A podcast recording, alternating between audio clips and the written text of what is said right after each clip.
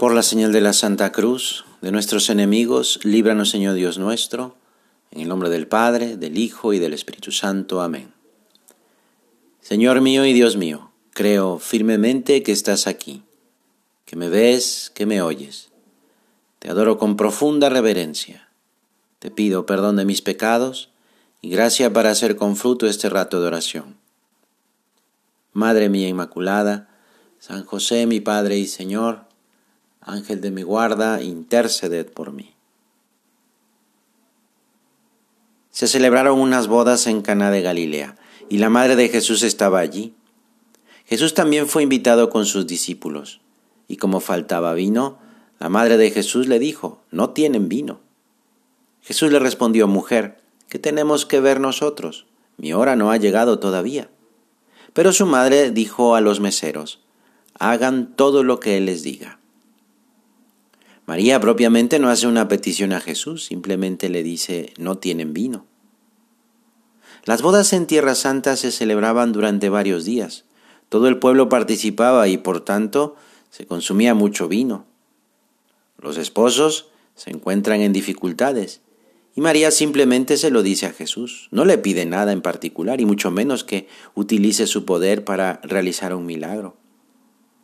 Jesús siempre está también presente en las necesidades de los hombres, en nuestras necesidades.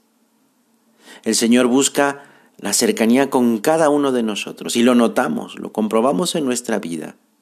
El Señor nos busca, quiere estar cerca, nos pide a veces pequeñas mortificaciones o más esfuerzo en el trabajo, que, de, que dominemos nuestro mal genio o que seamos más sinceros o más amables.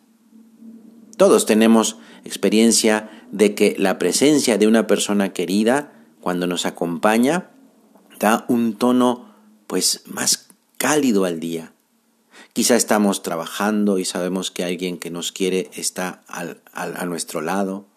Aunque no hablemos, ya no trabajamos de la misma manera. Nos sabemos acompañados, comprendidos. Pues esto es una gran verdad en relación con Dios.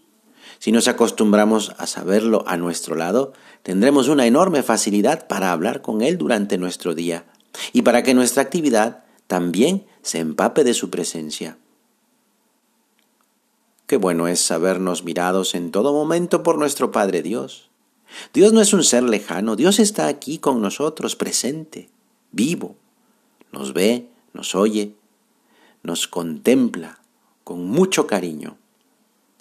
A veces nuestros ojos están oscurecidos, llenos de visión humana y, y, no vemos la cercanía de Dios. Vivimos como si el Señor estuviera allá, lejos, donde brillan las estrellas.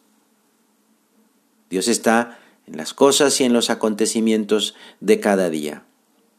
A Dios, creador del mundo, nada le es ajeno.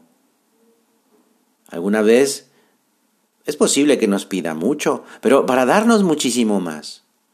Otras, otras veces, pues serán cosas pequeñas, el cumplimiento de un deber, llevar a cabo en la hora prevista, pues lo que teníamos programado hacer, sin dejarnos vencer por la pereza, mortificando la imaginación, vivir con mucho cuidado la caridad con quienes están a nuestro lado, nuestra familia, nuestros amigos. Quizás se presente el Señor, tal vez cuando menos lo esperábamos, para invitarnos a seguirle aún más de cerca, con una entrega plena del corazón, sin poner límites ni condiciones. La llamada que Jesús nos dirige a cada uno es un asunto de mucha importancia en nuestra vida. Pero para darnos cuenta de esa presencia de nuestro Señor sirve mucho el vivir algunas normas de piedad, que son actos concretos que ayudan a hacer sobrenatural nuestro día. Cada norma de piedad es al mismo tiempo un acercamiento al Señor, un paso más en la identificación con Él y una manifestación de su vida en nosotros. Comenzamos el día con el ofrecimiento de obras que es cada mañana como un nuevo nacimiento a la lucha, al combate por alcanzar el cielo.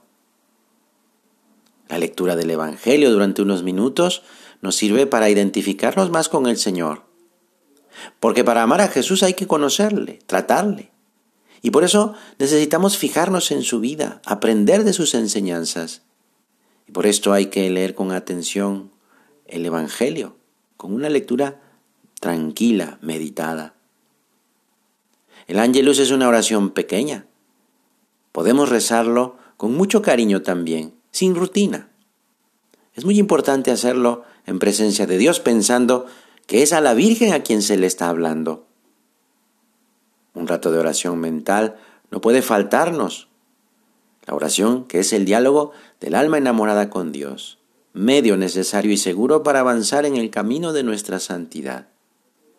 Al finalizar el día, también rezamos las tres Aves Marías de la pureza, pidiéndole a la Virgen que proteja nuestra alma y nuestro corazón. Y después revisamos cómo estuvo nuestro día, que hice mal y le pido perdón al Señor, que hicimos bien y le damos gracias, y le pedimos que nos ayude en ese propósito que nos hemos formulado para vivir el día siguiente. Así estamos siempre en la presencia de nuestro Padre Dios, que nos habla a través de lo que nos va sucediendo, de lo que vamos haciendo. La Virgen María dijo a los meseros, hagan lo que Él les diga. Santa María vivió siempre en presencia de Dios. Madre nuestra, ayúdanos a sentir en todo momento la cercanía y la mirada amorosa de nuestro Padre Dios, y que podamos hacer eso que Él nos dice y realizarlo durante nuestro día. Que así sea. Te doy gracias, Dios mío, por los buenos propósitos, afectos e inspiraciones que me has comunicado en esta meditación. Te pido ayuda para ponerlos por obra. Madre mía Inmaculada, San José mi Padre y Señor, Ángel de mi guarda, interceded por mí.